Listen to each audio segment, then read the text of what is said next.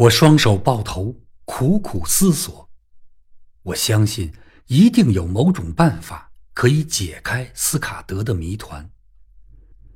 他所说的台阶是什么意思呢？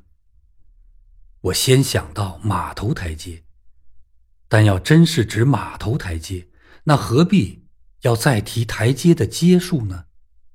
因此，斯卡德一定是指某一处有好几座阶梯的地方，其中有一座阶梯已有三十九阶，而区别于其他的阶梯。接着，我又兴起了另一个念头。从而核查了所有英国的轮船航班，但结果没有发现任何航班是在十点十七分离港去欧洲大陆的。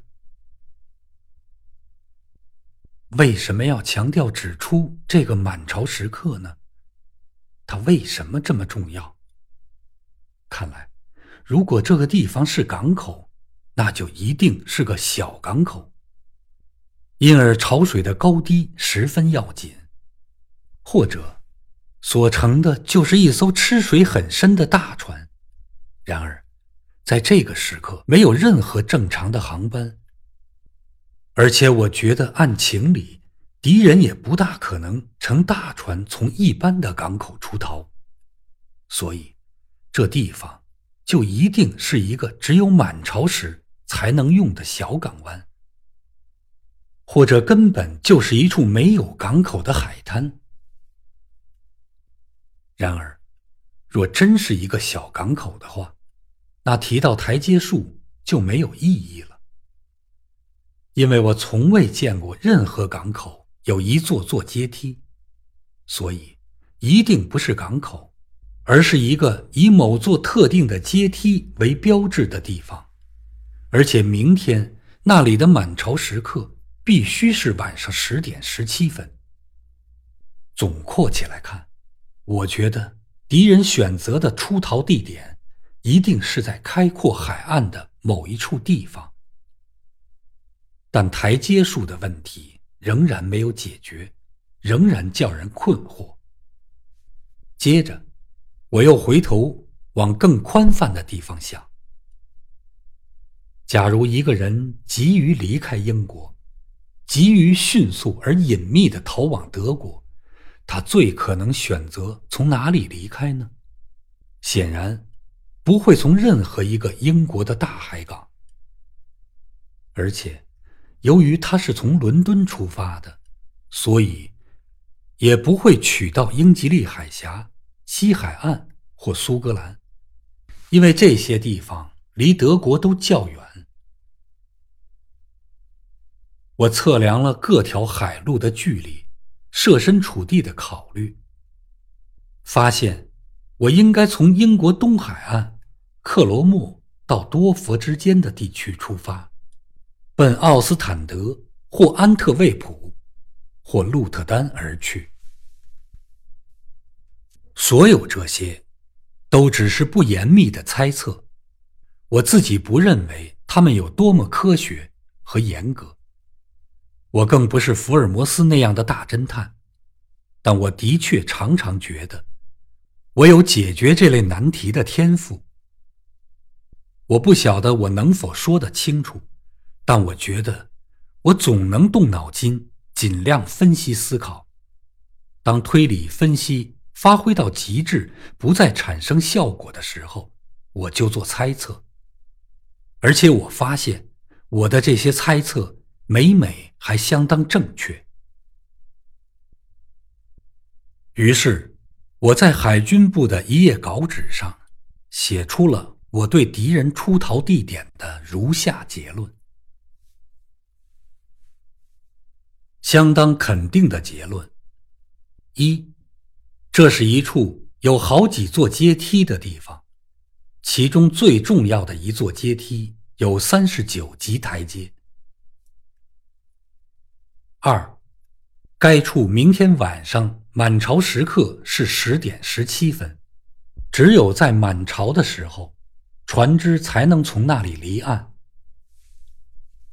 三，笔记本所指的阶梯，不是港口里的那种台阶，所以敌人逃离的地方可能不是一个港口。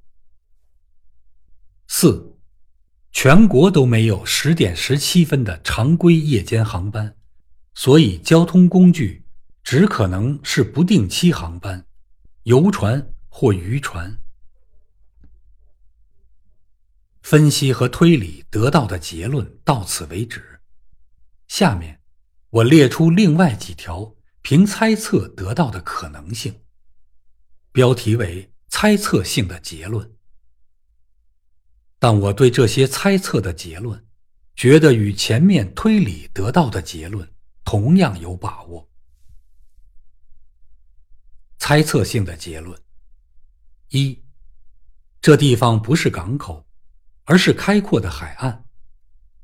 二，敌人可能会使用小船，如拖网船、游船、导航船之类。三，地点在东海岸，从克罗莫到多佛之间的某处。眼下的状况真是有点奇怪。我现在坐在桌子前，在一个内阁部长。一个陆军元帅，两个英国政府高官和一个法国将军的围观之下，正努力从一个死人留下的潦草手记中破解出对我们大家都性命攸关的秘密来。瓦尔特爵士已经回来了。不久，麦克吉利夫雷也到了，他已发出指令。严密监控港口和车站，按我所描述的形象，搜捕那三个德国人。但无论是他或其他人，都知道这没有太大的用处。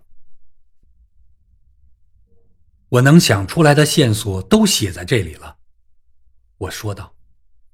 我们必须找到这样一个地方，那里有几座阶梯通往海滩，其中之一。有三十九级台阶。我想，这地方应该在沃什海湾到英吉利海峡之间，是一片开阔的海岸，岸边有相当高的悬崖，还有，明天晚上这个地方的满潮时刻是十点十七分。这时，我又想到另一个主意。能不能找到一个海岸警卫队的巡查员，或者类似的熟悉东部海岸情况的人员呢？惠塔克说有这样一个人，住在克拉法姆区。说完，他马上开车去接他，剩下的人们便都散坐在小屋子里面等候，随便扯些闲话。我点上烟斗，把整个事情。在心里又理了一遍，直到脑子都累得疼了起来。大约凌晨一点的时候，那个海岸警卫队员到了。这是个和善的老人，看上去像是个海军的军官。他对这里的高官们表现出极度的尊重。我猜他可能会觉得我级别太低。便请陆军部长亚瑟向他问话。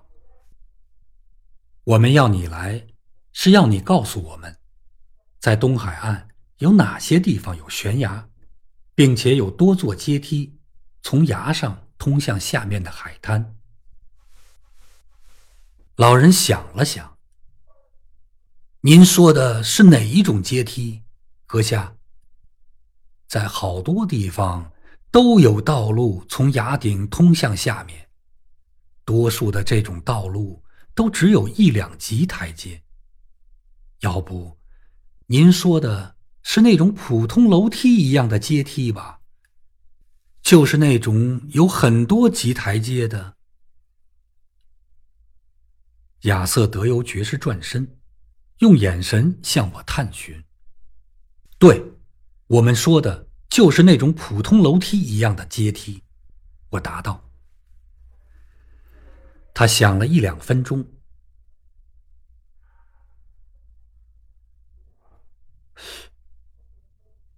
我想不出这种地方。等一下，嗯，在诺夫尔克的布拉特申有这样一个地方，在一个高尔夫球场旁边，有好几座长台阶，可以让男士们下去捡球的。不会是这个地方，我说道。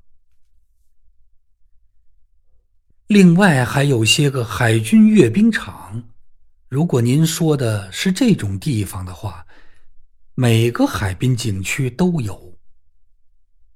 我摇摇头，得是一些比这偏僻的多的地方。那我再也想不出别的地方了，先生。不过还有个叫拉福的地方。他在什么地方？我急忙问道：“是肯特郡的一个大海岬，离布拉德盖特不远。崖顶上有许多别墅，很多家都建有长长的阶梯，通向下边的私人海滩。这是一块很高级的地方，住户们都喜欢清静，各自生活，互不来往。”我打开潮汐时刻表，找到了布拉德盖特。当地六月十五日的满潮时刻是晚上十点二十七分。嗯，我们终于嗅到一点猎物的气味了！我激动的叫了起来。怎么才能知道拉福的满潮时刻呢？这我可以告诉你，先生。那个海岸警卫队员说。就在这个月，我在拉福租过一个房子，每天晚上去深海钓鱼，所以我知道拉福的满潮时刻比布拉德盖特早十分钟。我合上潮汐时刻表，抬头环顾我周围的伙伴们，先生们，如果拉福的那些台阶里。有一个是三十九级台阶的话，这个谜团就完全解开了。我接着说：“还有，麦克吉利夫雷先生，我可以跟你谈十分钟吗？我想我们可以为明天的行动做点准备。”说来也真是有点荒唐，我就这样毫不谦让的指挥起这样一起重大行动了。好在他们好像也并不介意，毕竟从这场戏一开头，我就已经进入角色并扮演主角了。何况这些聪明的高官们都有足够的知识和历练，断定我是个能够克服困难、担当重任的人。是罗伊尔首先提出授权于我。他说：“我本人很高兴。”把这项任务交给汉内先生全权处理。凌晨三点半时，我的车经过月光下的树丛，风驰电掣般的驶往肯特。坐在我身边的是麦克吉利夫雷手下最得力的助手斯凯福。